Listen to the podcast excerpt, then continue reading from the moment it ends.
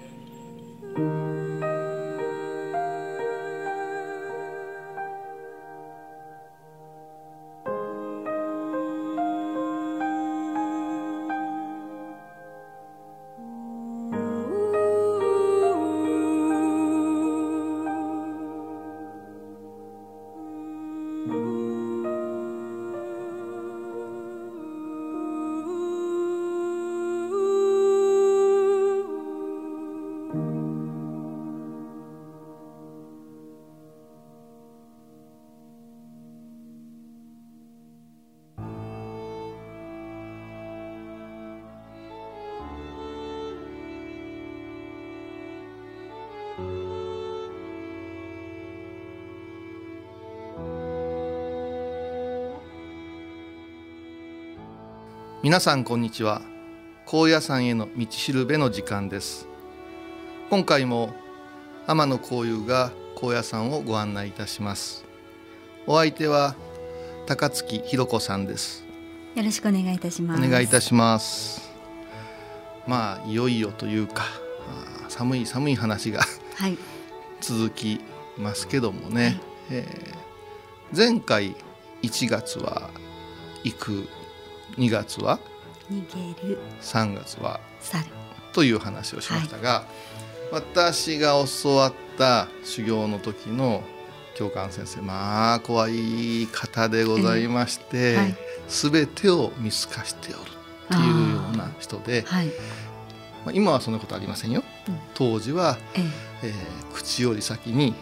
えー、手と足が出ると。い。う。手だけじゃありません、はい、プシュプシュって感じで本当にねあのように怒られてやっぱしこう修行者、はい、大体手を抜くところ、うん、えー、ねあのずるするところ、はい、先生の目を盗むところはもう。何十年分かってらっしゃる、はい、私のような単純明快な あの やんちゃ小僧はですねもう最初からもう目をつけられてたんですけど もうあの入門の日から、え結構手塩をかけてですね、はい。えー、育ててくださいまして。優しい。でその時にあの前回話しましたね、えー、2月は逃げるとかいうのはお前らのことやと。3月にはすっかり去ってしまうのだみたいなことを言って裏を返せばというかもう一つねそのお方がお話しくださったのが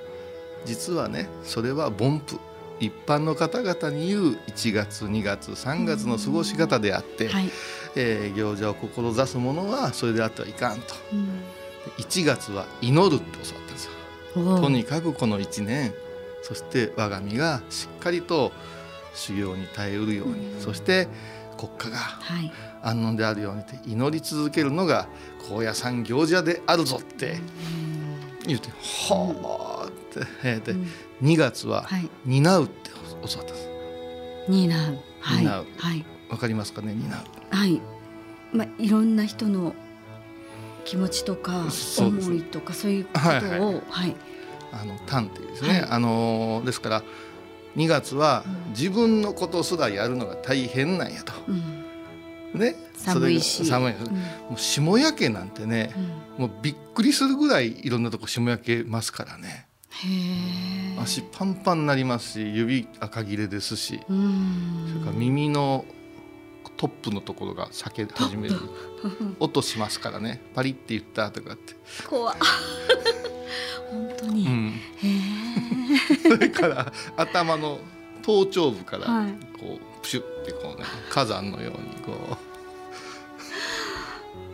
笑い事じゃないですよね笑い事じゃないですよ。痛いし。いやいやほんまにあのねねずっと精進決済でやっときゃいいけど育ち盛りポーンと修行道場入りますから、急に栄養がキューッと落ちますでしょ、はいはい、そしたら本当にあのこれは言うたらいかん言い方ですけどね。あのあの日の丸やなって言うんですよ。何かと綺麗な白い着物着てるでしょ、はい、その上にうつお湯黒い墨染めを着るんです木綿のね、はい、この何かする時はうつお湯の脱いでお手洗い行くとか、はい、自分のことは白い装束でするんです、はい、うん、その時にお尻前に綺麗な鮮血がですねあの座禅しすぎて。あそっか寒い中はい、ちょっとお尻が流血になって、えー、真っ赤に。痛そう。もうそうなると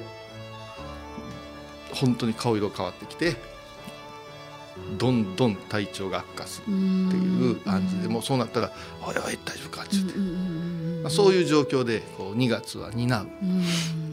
それから3月というのはあ授かるんですね。授かる、うん。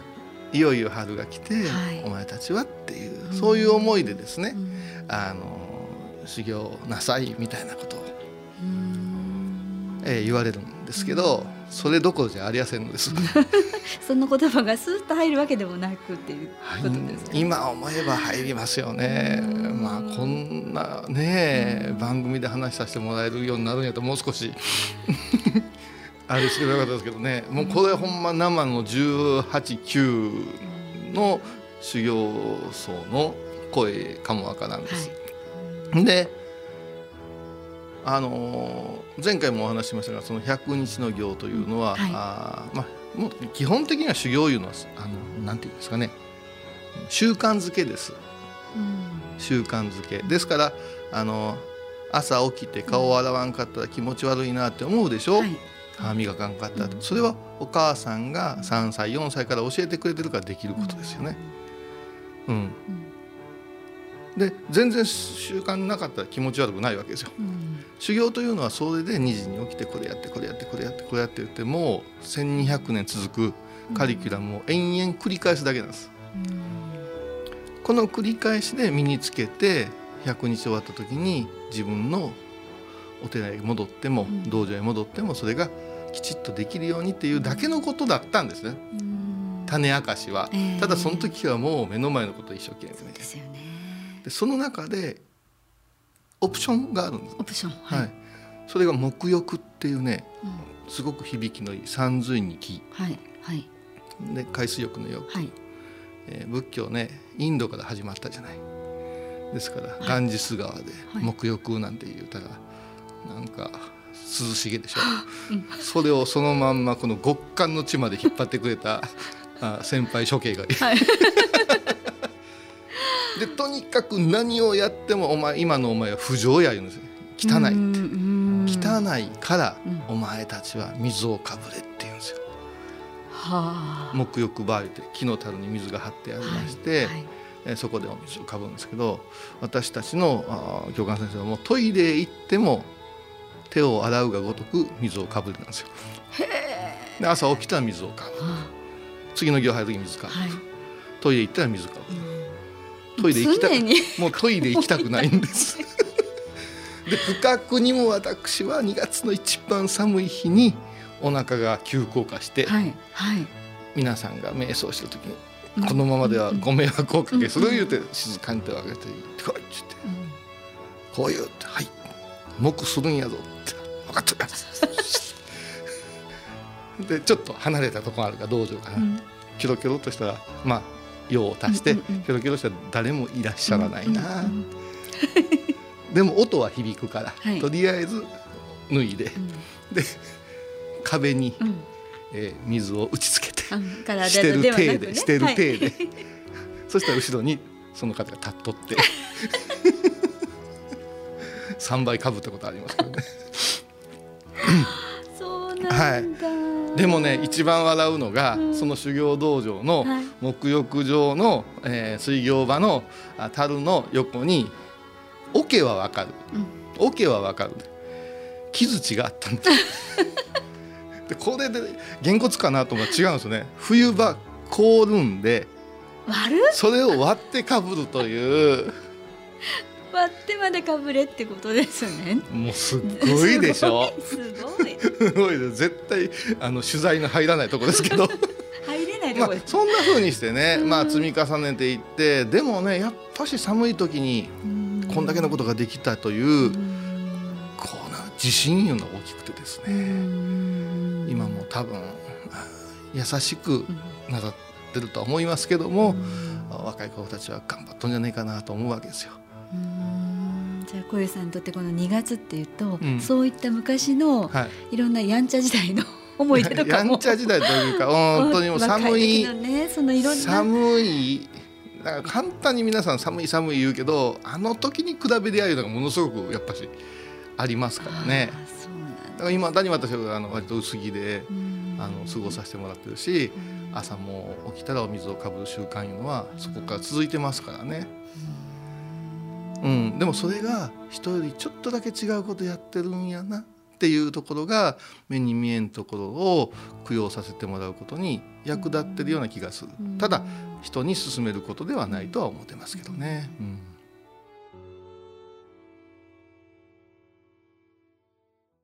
この番組ではテーマ曲や BGM にベルギーの作曲家コーエン・ジャンセンさんの曲を使わせていただいています。それではここで一息公演・ジャンセンでトゥーハーツ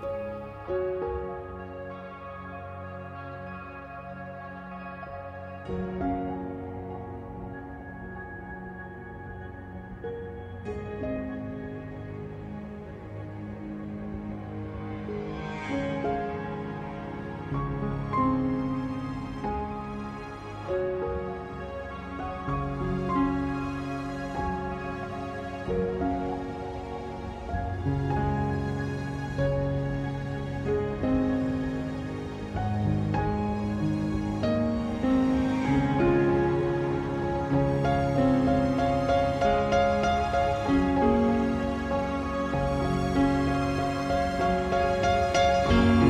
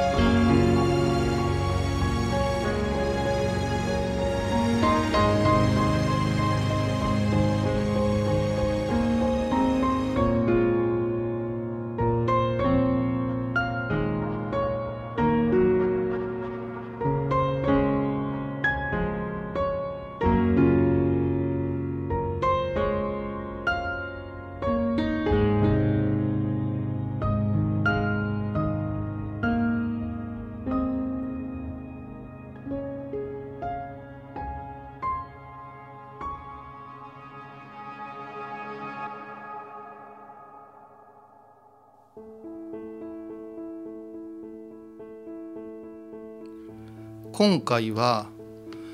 えー、よくこの番組でも出てきますけど前回近藤を紹介させてもらったり、はい、お社を紹介させてもらいましたあ壇上伽藍という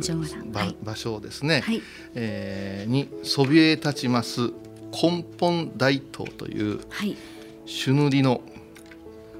大きな大きな、はい、まあ高野山というまあ、パンフレットとか案内をすると大体奥の院とそれからこの朱塗りの塔が、はい、あらゆる角度から撮影されたものが載っておるので、皆さんもこう想像がつくかなと思いますが、弘法大師空海様はまず高野山に何が作りたかったかいうとこの根本大塔なんです。あそうなんですね、はいもうこの根本大塔をとにかく作れ作れと目指されて、結局一代では成し得ることなく次に引き継いだお弟子さんの代に完成するんです。うん、で大きさ姿は謎なんですけれどもこれが高野山いやいや真言密教、うん、もっと言えば宇宙のシンボルであるというて説いておるから、うん、ただの大塔とは言わずに根本がつくんです。はい、でこの根本の意味が分かってないと、高野山へお参りしたありがたさは半減どころの騒ぎじゃないよっていうのが、私たち僧侶の見方なんですね。はいでこの根本大塔というのは何やろっていう話をしますけども、はい、あの真ん中に大日如来と言われる仏様を祀ってるんですけども、はい、この真言宗密教の考え方には大蔵会それから、えー、金剛会という、はい、こう精神的な部分と物質的な部分の二面をこう説いた教えがあって、うん、この両輪をもってこの宇宙は働きを清き働きをなさっているというところがあるんですね。はい、で、まあ、この宇宙をほんなら絵に示してみなさいっていうの果ての果てまではまだ誰も到達してませんが、はい、それを大日如来という仏様のお姿を借りて説き切ったっていうのが密教のダイナミックなところなんですが、分かりやすく言いますと、はい、根本大塔の中にポーンと足を踏み入れたら、うん、お母さんの体内の中に戻ったようなお気持ち、うん、根本ですから命のルーツ、うん、根源に戻ってそしてこうあるべきであなたは生まれてきたんじゃありませんかということを諭してくれる場所。ですから他の宗派のうん、お堂の中と比べて随分きらびやかで、うん、生々しいんです、はいはい、生々しいというのが本当に生きとるな、うん、動いておられるな感じるな五感全てが飛び込んでくるような、うん、そういう場所で、うん、その中に入っていくいうことは、お参りしたとか、供養したとか、はい、そういうものではないです。もうそこへ座れた喜びというか。これがどの場所でおいてもふさわしくなく、高野山というところだから根本大塔が出来上がったというゆえんなんですけれども。で建物のちょっと話に戻りますが建物、はい、ちょっと不思議なんですけどもね。あの五重塔とかいうのは同じ形のものが5つ連なってるんです。はい。うん、でもこれって一番1階の部分というのは2階2層になってるんですけども、はい、1階の部分は四角でできてます、はい、2階は円形なんです、はい、宮大工さんに尋ねると世の中で一番難しい宮建築なんですね。丸を表現しないといけない。はあなるほどもうこれだけでも神仏の丸い部分に私たちの四角い魂が合流しているようなそういうものを示してると見えませんか？ですからこの形にもすごいこだわりがあってその建築を1200年前にあの標高1,000メートル近い場所で再現しようとした。そしてその朱塗りというのが母なる血液の色ですよね、そういうものがドーンとそびえ立ってるっていうのがだから何はなくとも語弊を恐れず言うと空海様の立場からすると奥の院という語病がなくとも根本大東だというところを忘れてほしくないなと思うんですね。はい、でこの場所でやっぱし、あのー、もう一つあまり語られないけれども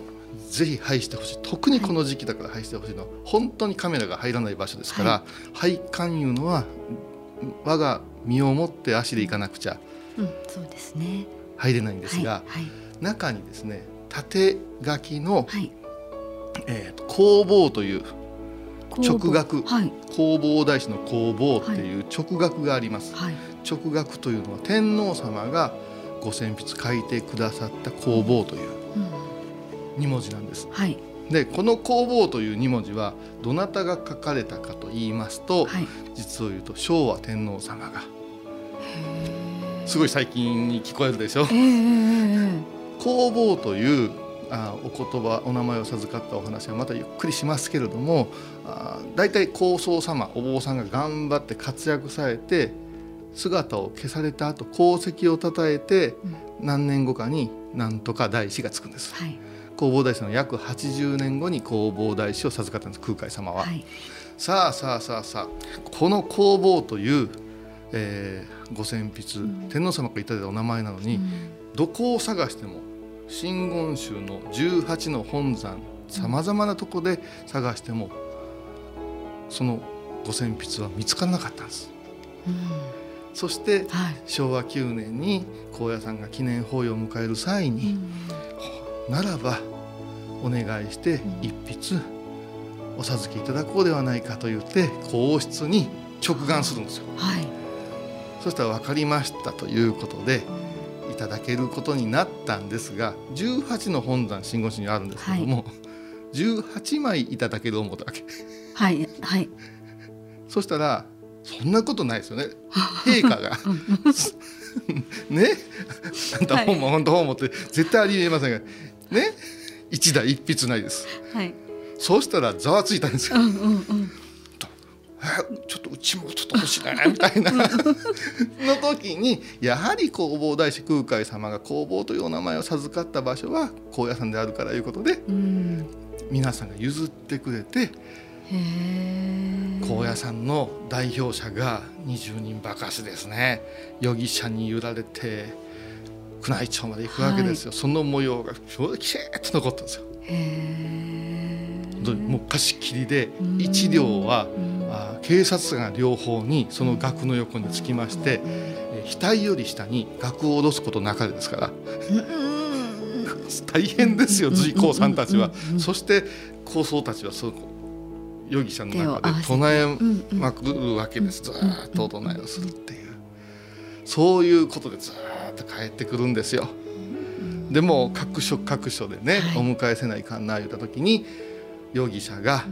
横浜越えて名古屋越えてそして京都に着くのが明け方の6時、7時の間だったんですよ。まだ寒くて、暗かったと言いますよ。そうするとこうこうとホームに明かりがついててものすごい人だかりだったんですね。で右左を確認しますと両のホームから直に座られた真言宗の高僧たちが清掃を持って南無大師返上金剛を合唱くださってて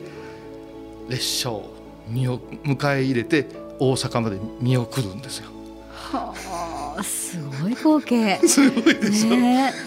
うん、その18の本山皆さんが集まるただ大阪駅でもそれそれから難波から上がる時もそれ高安に上がってもそれってもう大変でその直学を模写して彫って額に掲げたのが根本大都の中に工房という。すごいだからねもう命宇宙の根源を感じた後聖なる母なる部分を感じた後ふっと振り返って日本国に生まれてよかったっていう場所が根本大東なんであと3倍ぐらい時間欲しいんですけどぜひともですね、はい、あのとにかく何はなくとも根本大東だったっていうことだけ今日は覚えておいていただいて、はい、ぜひともご参拝の参考にしてもらえたら嬉しいです。はい、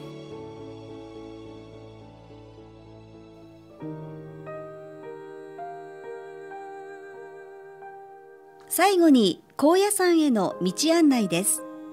大阪からのアクセスをご紹介します。車では京奈和自動車道紀北葛城インターで降りて高野山金剛無寺までは40分ほどです。高野山の最寄りのインターは他にもいくつかありますが番組では紀北葛城インターのご利用をお勧めします。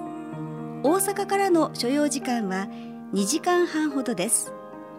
電車では南海高野線で難波駅から極楽橋駅まで極楽橋駅から高野山ケーブルに乗り換えて高野山駅で下車します。特急を使えば大阪難波からの所要時間は2時間半ほどです。なお災害などの関係でご紹介したアクセスが利用できないこともあります。お出かけになる前は最新の交通アクセスをご確認ください。高野山への道しるべお相手は高野山本山布教師天野幸雄とアシスタント高槻弘子でお送りしました。